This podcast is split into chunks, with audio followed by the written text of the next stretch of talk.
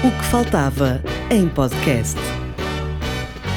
Um programa com Carolina Lapa, Paulo Dumas e Samuel Silva. O que faltava. Tudo o que não pode faltar, quinzenalmente no Jornal de Guimarães e na RUM, Rádio Universitária do Minho. Olá, sejam muito bem-vindos. Isto é O que Faltava em um podcast. O que não pode faltar, de 15 em 15 dias, com Carolina Lapa, Paulo Dumas e Samuel Silva, e ainda o som de Tomás Nobre. Este é o programa para domingo, 4 de novembro.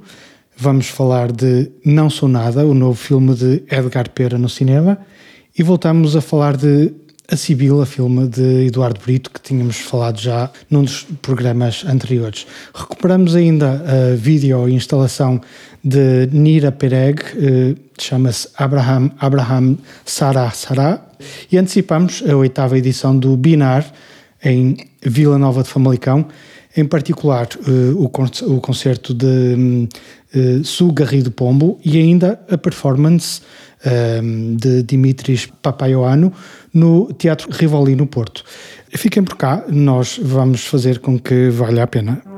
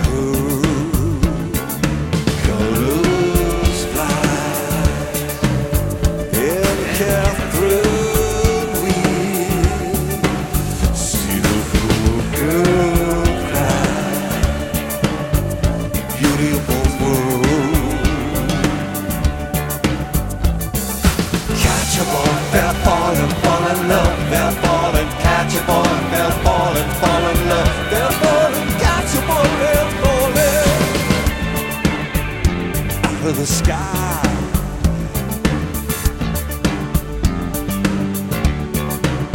Then I said, Bell, great times attack.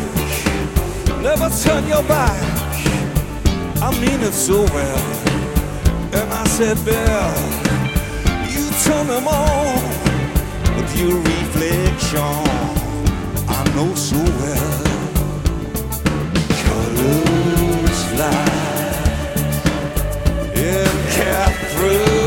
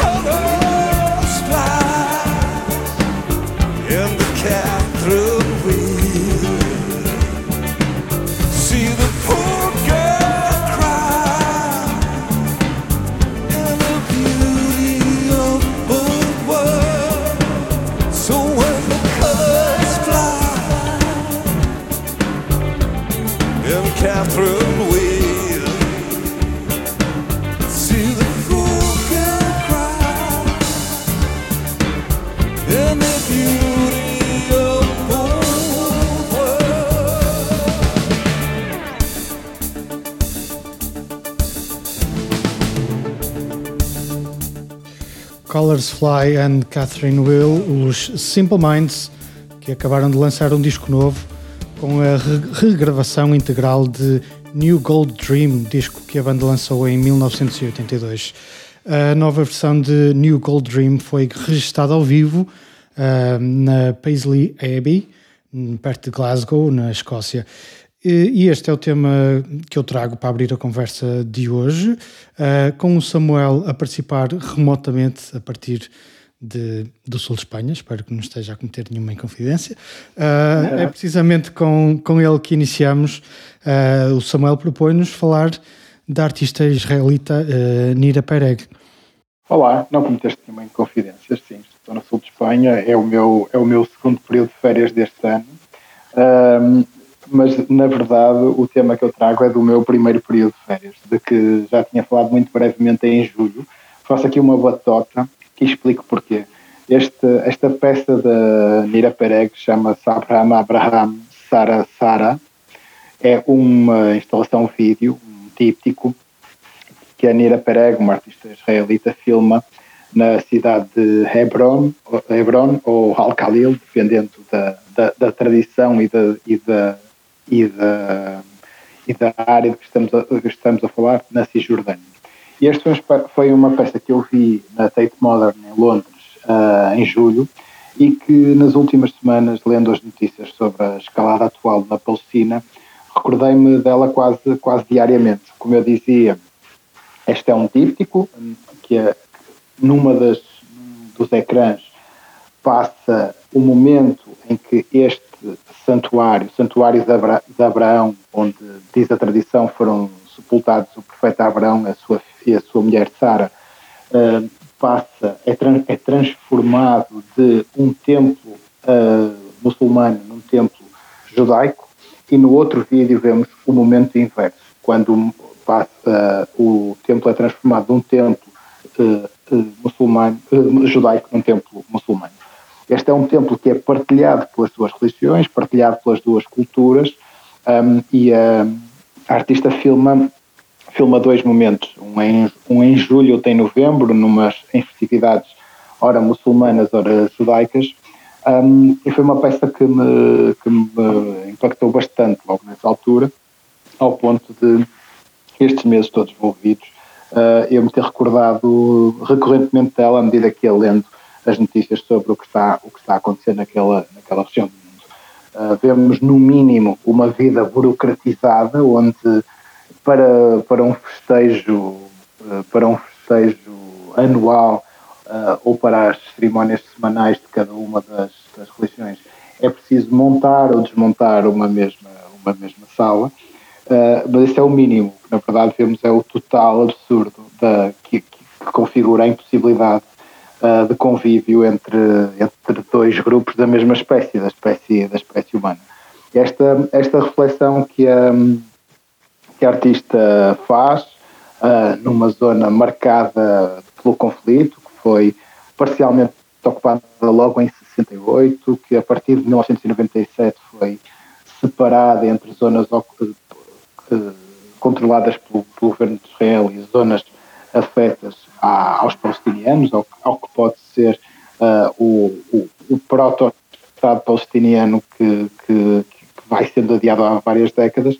Um, e, e este, este, esta reflexão, este alerta que a arte também nos permite, um, foi, foi aquilo que eu me fui lembrando nas últimas, nas últimas semanas e queria também partilhar convosco por muito que isso implicasse aqui uma pequena batota no nosso conceito de memória, não foi nada, não foi algo que eu vi nos últimos 15 dias, foi algo que eu vi bem mais lá para trás, em julho, uh, mas que, que me pareceu fazer sentido nesta, nesta altura. Sem dúvida.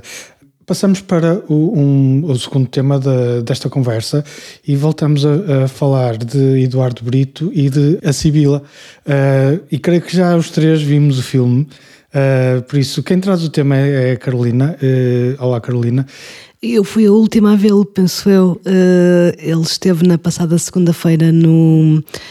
o filme foi exibido na passada segunda-feira no Teatro Circo. tivemos o, a felicidade de ter o Eduardo Brito também uh, para uma conversa final após a visualização do filme.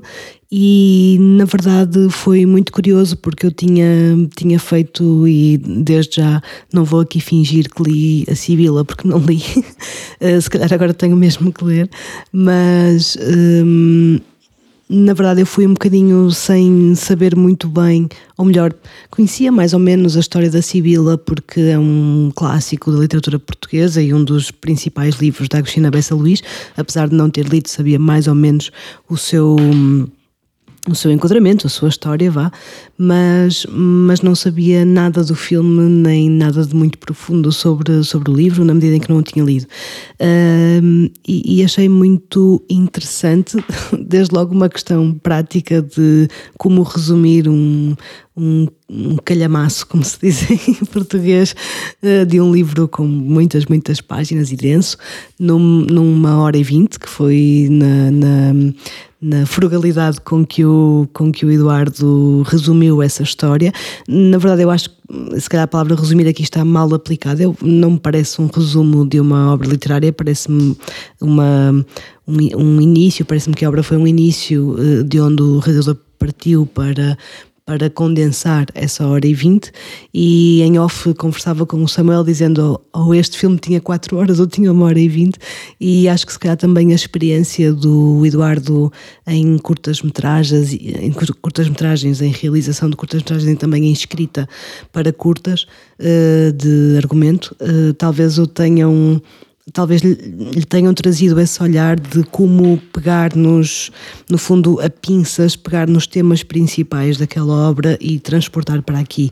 A meu ver, e isto é a minha interpretação, eu acho que ele se centrou sobretudo na na, na, personagem principal, na Quina, na figura da, da narradora que no, no, no, livro e no filme é a Germa, mas que também representa a própria Agostina, uh, e procurou, uh, quase como se o filme tivesse três personagens, a Quina, a Germa e o tempo. O tempo a passar uh, entre, entre uma e outra e com uma e com outra. achei, achei muito, muito bonito, houve planos, a fotografia é muito bonita, houve planos em particular que achei mesmo uh, que para mim pareciam quase pinturas. Há um em particular, se viram o filme, em que nos últimos instantes em que a sobrinha Rosa, antes dela morrer, há um ou antes dela aparecer morta no bosque, há um, há um plano dela a passar num trilho uh, e quando ela segue de costas, uh, a forma como as árvores estão, estão pousadas, digamos assim, parece mesmo uma, um quadro impressionista. É, há momentos de grande beleza no filme. Uh, o, interior da casa é de uma entre uma certa claustrofobia, eh, uma frugalidade que quase que reforça a personagem da, tão bem interpretada pela Maria João Pinho, ou seja, há aqui uma, uma noção de, um, hum, de da avareza que é quase uh, reforçada pela casa. Por isso, houve aqui muitas coisas que me interessaram. Uh, não, não consegui evitar de fazer uma, de, de, ter uma lembrança recorrente ao longo do filme. Acho que o filme não tem nada a ver com os filmes de Manuel Oliveira. Acho que o Manuel Oliveira tem uma maneira muito diferente de filmar do Eduardo Brito. Não, desde logo, os planos do Eduardo são muito mais, lá está, claustrofóbicos, mais apertados, mais, mais fechados, mais em cima dos rostos e, e das personagens. E o, e o Manuel Oliveira, para mim, tem tem uma coisa que parece quase que ele deixou lá a câmara por acaso, né? tipo pousou ali, como podia ter pousado noutro sítio qualquer, não sei, se o Manel havia de me matar se me ouvisse dizer isto, não faço ideia, mas parece quase uma coisa meia de blasé e eu acho que o Eduardo não, não fez isso, acho que houve muito cuidado com a maneira como, como as coisas eram filmadas. Não, não, obviamente não estou a dizer que o Manel não tinha esse cuidado, mas parecia quase uma coisa meia de laissez-faire, eh, mas propositado, imagino eu. E não acho que, que, que, que, o filme tenha nada a ver, ou que não, há, não acho que exista uma tentativa de fazer uma coisa semelhante aos filmes do Manel que partem de obras da Agostina. Uh, mas eu não conseguimos deixar, eu não consegui deixar de pensar no Valabrão pela figura uh, feminina forte, um pouco estranha num contexto rural de meados do século XX, rara, não estranha, mas rara, eh, ou seja, uma mulher de força, uma mulher de loucura eh, e de independência, e com isso de independência. E, e, a figura da casa. Também no Valabrão a casa tinha uma preponderância muito grande e, e pronto, não consegui deixar de fazer essa relação, acho que nem, nem tanto pelo cinema, mas mais pela literatura e pelas personagens da, da Agostina. Mas pronto, eu não sei se estou para aqui a dizer coisas que vocês não concordam nada. Não, há duas coisas com, com as quais eu concordo muito, que é o papel que o tempo tem ao longo do filme, uhum. um papel central, não é? o decorrer do, do tempo, que hum, Uh, e, e o, próprio Eduardo Brito explica isso. Ele, ele recusou, recusou que a passagem do tempo fosse, fosse uma coisa explícita. É? Nós notamos que o tempo passa quase de uma década para outra. Uh, uh, pelo, pelo, andar de, da personagem principal, por exemplo, mais, mais, mais para o final do filme. E uma coisa que ele, que ele evitou, e ele assume isso, foi que a passagem no tempo fosse uma coisa uh, uh, uh, bem, bem, colada, bem colada na, na, na, tela, com, com aquele 10 anos depois que se costuma colocar. Uhum. Portanto, ele quis mesmo evitar isso. E, e o segundo aspecto com o qual que tu referes e com o qual eu, eu concordo em pleno, que é, que é o papel da fotografia, sendo o Eduardo, um reconhecido e excelente fotógrafo, seria de estranhar que essa qualidade não, se fosse, não fosse transposta para, para o cinema. Um, fora isso, sim, eh, há aspectos que me fazem lembrar uh, algumas coisas do, do Manuel de Oliveira, enfim, alguns, alguns planos, algumas. Uh, a, alguma. a forma como alguma natureza é filmada e a própria, os próprios planos das personagens também me fazem bastante lembrar, sem ter nada a ver, fazem-me lembrar, não é? O cinema do, do Manuel de Oliveira. Um, Samuel, o que é que tu achas? Olha, eu acho é um filme é um filme que fica dentro do espectador. Eu acho que isto é o maior elogio que lhe posso fazer, porque eu gosto muito mais da Sibila hoje do que quando o vi há 10 dias ou coisa, ou coisa que o valha. É um filme em que eu fui descansando recorrentemente ao longo destes últimos dias e fui percebendo cada vez mais algumas das opções uh, que ali estão, uh, o que me fazem admirar mais o filme.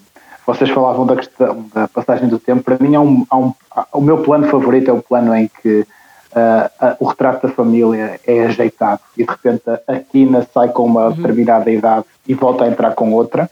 Um, em, passam 30 anos em 20 segundos e a, a, a elegância com que isso é feito e a, a, escassez de recursos. Eu acho que Onde o Oliveira pode estar é nessa questão da escassez de recursos. É?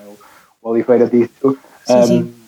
Porque eu não, não vejo muito o Oliveira aí, na verdade vejo mais o Kubrick, vejo mais o Barry Lyndon na, nas, nas referências à pintura, na, na, presença da narração, mas acho que essa escassez de recursos é muito, muito interessante. Depois há assim uma coisa que os americanos chamam de easter eggs, não é? Que é assim um pescado do olho só para. Ah, para sim, sim. É o facto de quem faz o retrato é o Daniel Blaufux, que é ele próprio um Exato. fotógrafo, que é amigo de Eduardo Brito e que, e que é um fotógrafo da, que é um fotógrafo da memória, que é um, tempo, é um tema que está muito presente. Certo. Que, que, está muito presente neste filme e nas obras anteriores de Eduardo Brito. A última pincelada que eu deixo, gostava de deixar aqui é mesmo isso, que é esta era uma das dúvidas que eu tinha uh, e que eu partilhei convosco no programa em que, em que falei da Sibila, uh, que era como é que o Eduardo Brito transformava um filme que é uma encomenda, é uma encomenda do maior produtor português, do Paulo Branco, como é que o transforma num filme dele.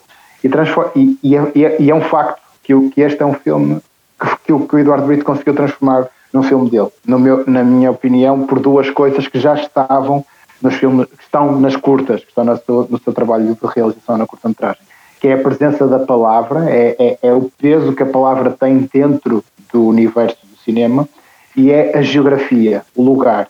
Uh, e, e, eu acho que isso faz com que esta, esta, esta longa dialogue muito bem com as curtas anteriores de Eduardo Brito e se perceba que este, apesar de ser uma encomenda, é um filme de autor. Uhum. Há uma. Falavas do Manuel Oliveira e, de, e do cuidado com, com a filmagem. Já não me recordo, vou, vou dizer isto sem saber muito bem se foi uma conversa do Manuel Oliveira com o João Botelho ou se foi com outro realizador, mas uh, uma coisa que o, que o Manel disse a um pronto, jovem realizador que é se não tens orçamento para filmar bem a charrete, filma muito bem a roda. Pronto. É, o Botelho fala muitas vezes, muito, necessita muitas vezes essa conversa. Pronto, e acho que aqui também houve uma, se calhar essa homenagem ao Manuel Oliveira, não, não havendo um orçamento ilimitado, vamos fazer muito bem o pormenor, vamos fazer muito bem o pouco que se pode fazer, ou vamos ser eh, também frugais como a própria Quina, Uh, e na verdade eu achei curioso o facto do filme também ter uma hora e vinte por causa disso, que é ora bem, isto poderia ir bem para as 4, 6 horas, seja lá o que for, mas vamos, vamos filmar muito bem a roda. É, é, vou, dizer, vou dizer isto agora em modo de piada, que foi como eu disse no fim da sessão em, em Famalicão, é estinho, como a senhora. Exato. Passamos de um filme para outro. Uh, eu vi por estes dias no, na sala de cinema uh, Não Sou Nada, o filme de Edgar Pera, uh, que está em exibição nas salas. Uh, o filme é baseado e construído na obra do escritor Fernando Pessoa e nas várias pessoas que nele habitavam. Uh, não se pode esperar uh, que um filme de Edgar Pera seja fácil e este filme em particular não foge, não foge a essa regra e, e, e, por isso há sempre uma, uma, uma elevada dose de, de experimentação nos filmes do, do, do Edgar Pera e por vezes, eh, no meu caso, essa experimentação provo provoca algum, enfim, algum desconforto, alguma, alguma inquietação. Mas eh, isso não é necessariamente uma coisa má. Há, contudo, uma, uma narrativa que se consegue perceber e essa forma experimental com que o Edgar Pera faz, faz o filme não impede que, que consigamos perceber o argumento, ou seja, há, há um enredo que nos, que nos é permitido seguir, uh, seguir e, e, enfim, perceber. Uh, eu não vou, não vou falar muito do, do que é o filme, porque sei que uh, muitos dos que nos ouvem não o terão visto. creio que é um filme que vale o tempo que lhe dispensamos, cerca de uma hora e meia, mais ou menos, e, se, e, e que se foca no, no conflito das várias personalidades que o Fernando Pessoa um, tinha dentro de si próprio. Eu creio que há uma, uma mensagem que, que, que atravessa todo o filme e que, e que tem a ver com os, uh, os, os, transtornos uh, associados à psicose do, do Fernando Pessoa, que são, são enfim, conhecidos e estudados até, uh, e, à sua, e à sua saúde mental. Algo, algo que, que é, a saúde mental é algo que temos ouvido falar bastante nos últimos, nos últimos tempos, e especialmente depois do, do, dos tempos da, dos confinamentos e da pandemia. Uh, uma nota para o Miguel Borges, que interpreta o papel de Fernando Pessoa, uh, a pessoa mesmo de Fernando Pessoa. E, e, ele lembra-me uh, o papel, uh, a prestação de Miguel Borges, lembra-me um outro papel que ele, que ele fez uh, num outro filme, para-me de repente um pensamento que é também um, um filme sobre, sobre um louco uh, no Hospital Conde Ferreira. Não sei se isso é explícito no filme, eu sei que o filme foi lá rodado. E que também aborda estas questões, estas questões de patologias mentais.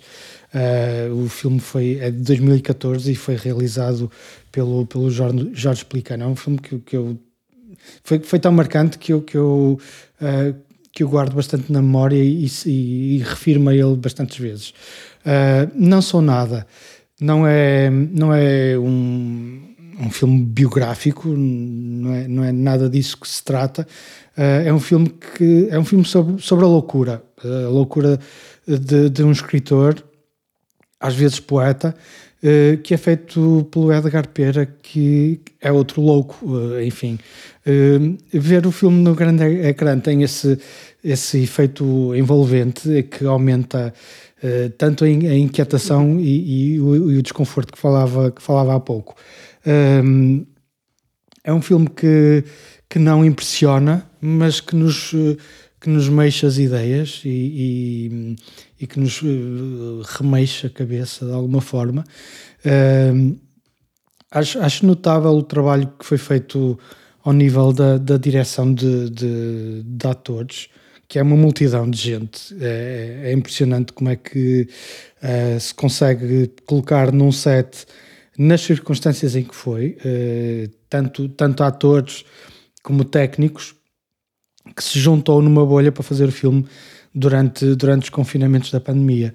Uh, enfim, eu não vou querer, não vou desvendar muito daquilo que é o filme. É um filme que, que eu gostava de voltar a ver, de ter a oportunidade de voltar a ver. E se puderem, enfim, vão, vão ao cinema. Espero que Espero que se inquietem também, uh, porque acho que é uma coisa. Uh, acho que é saudável que nos inquietemos, que nos questionemos acerca das coisas. Uh, Samuel, não sei se já viste o filme, já viste? Ainda não, ainda não. Quando estreou, já, quando estreou já estava fora de Portugal, vai ser uma das primeiras coisas que eu planeio fazer assim que voltar à, à Terra. Olha, chegamos ao final da primeira ronda e chegamos à altura em que tu vais apresentar a música que trazes para o programa de hoje. Também tem a ver com cinema.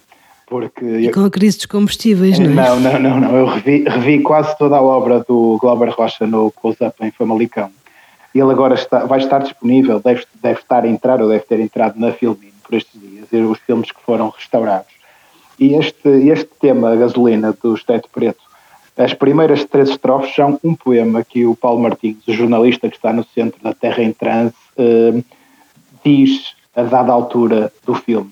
Um, e eu estava a rever o filme e a lembrar-me da canção e pensei que era uma boa forma de falar de uma, de uma banda brasileira que eu gosto muitíssimo, do Preto Preto, e ao mesmo tempo uh, vou falar de cinema e de um dos meus realizadores favoritos, que é o Glauber Rocha.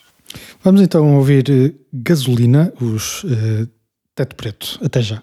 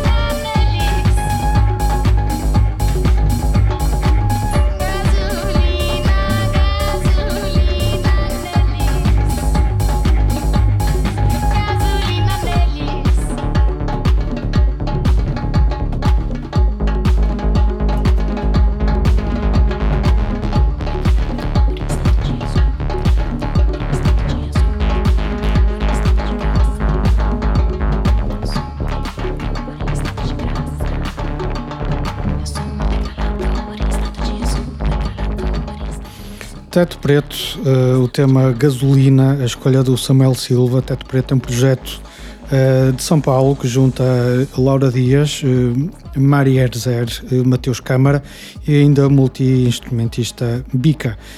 o projeto surgiu nas, nas garagens abandonadas de São Paulo no, no contexto da, da, da, cena eletrónica da cidade.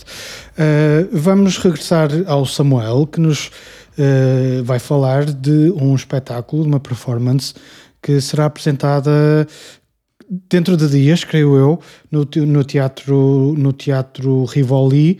Falamos de Dimitris Papaioano, não é assim, Samuel? Lá mais, lá mais para o final do mês, na verdade. Uh, o que ainda dá tempo para quem quiser comprar bilhetes, porque eles costumam voar nos espetáculos do Dimitris Papaioano uh, no Porto, tem passado por aqui muitas vezes. Eu creio que já tinha falado dele num dos programas da, ainda do primeiro ano, quando ele passou com Transverse Orientation pelo Rivali em dezembro de 2021. Eu creio que foi um dos espetáculos que eu falei nessa altura.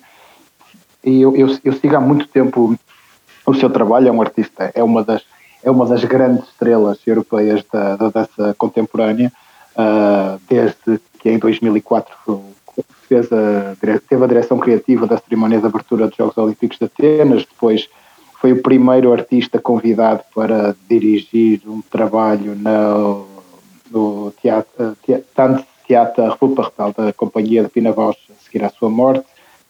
Tem, tem uma carreira espantosa e um, um universo que eu gosto bastante.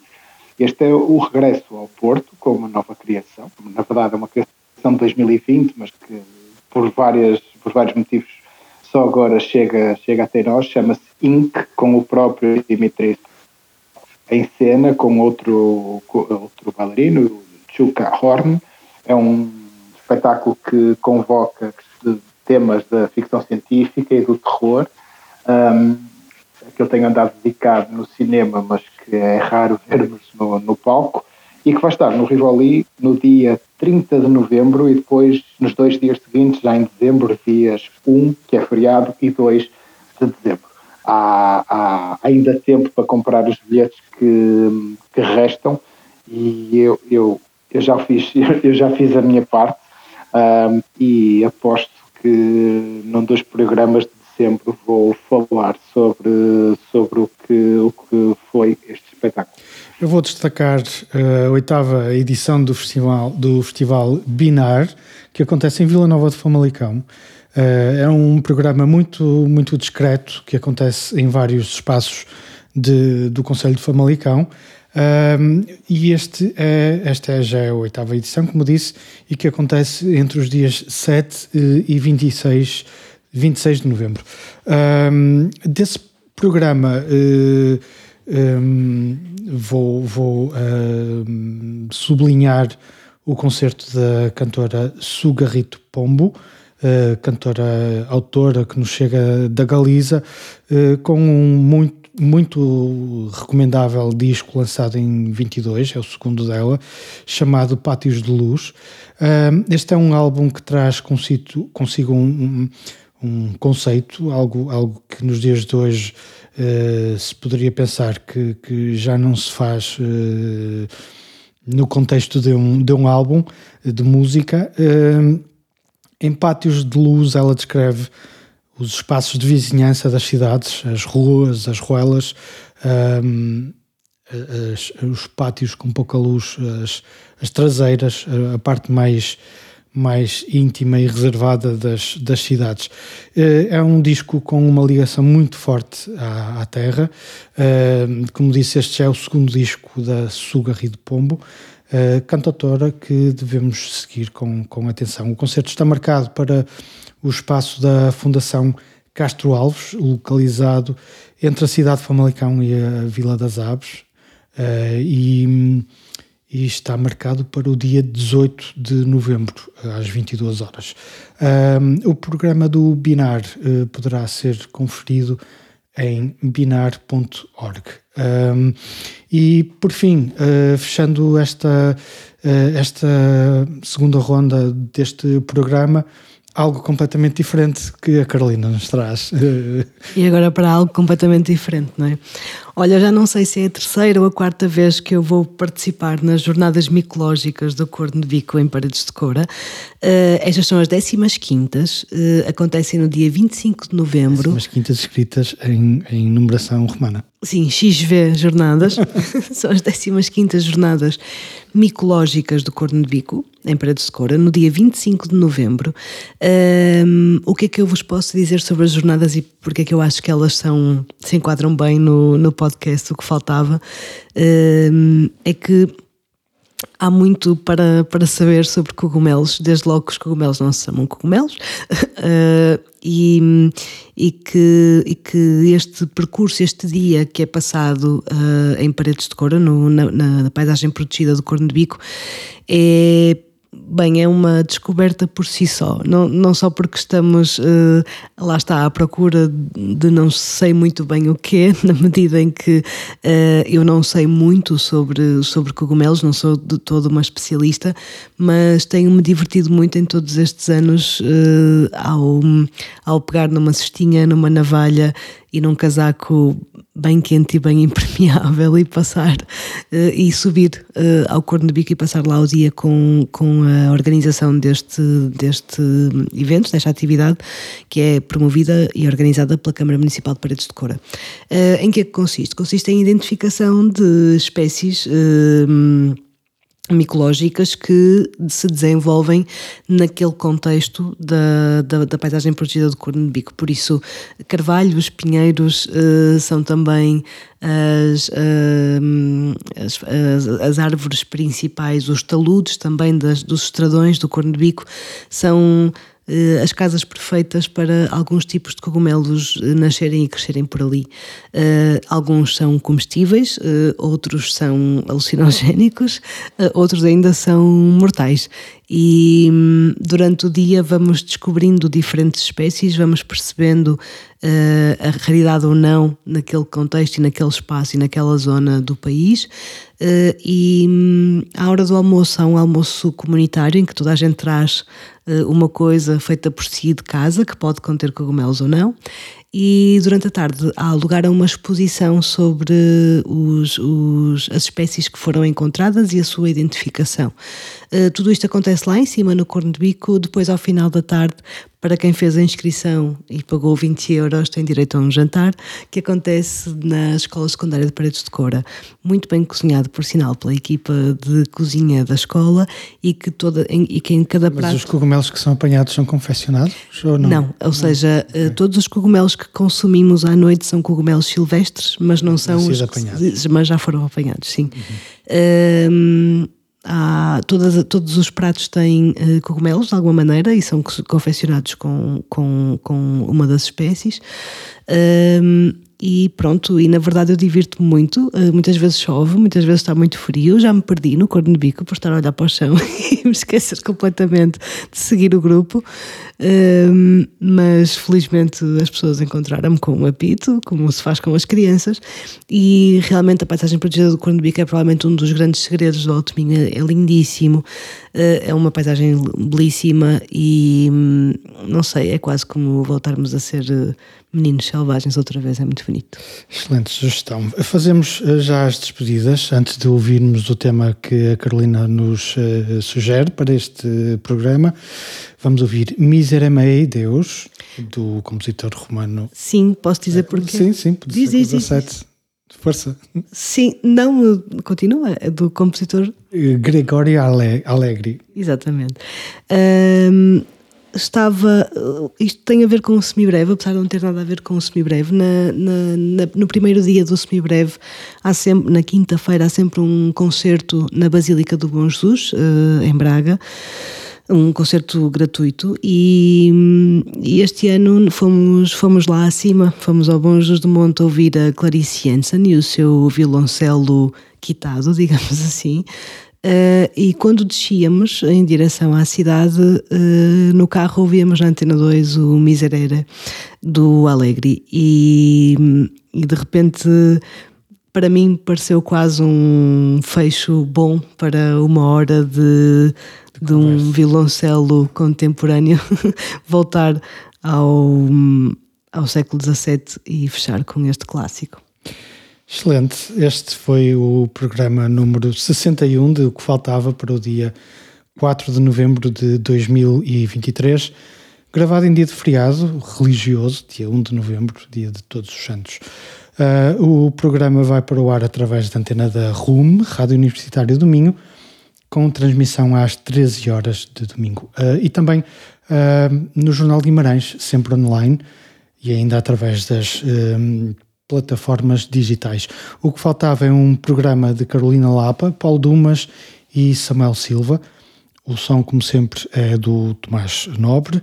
Voltamos daqui a 15 dias, dia 18 de novembro. Até lá, abraços.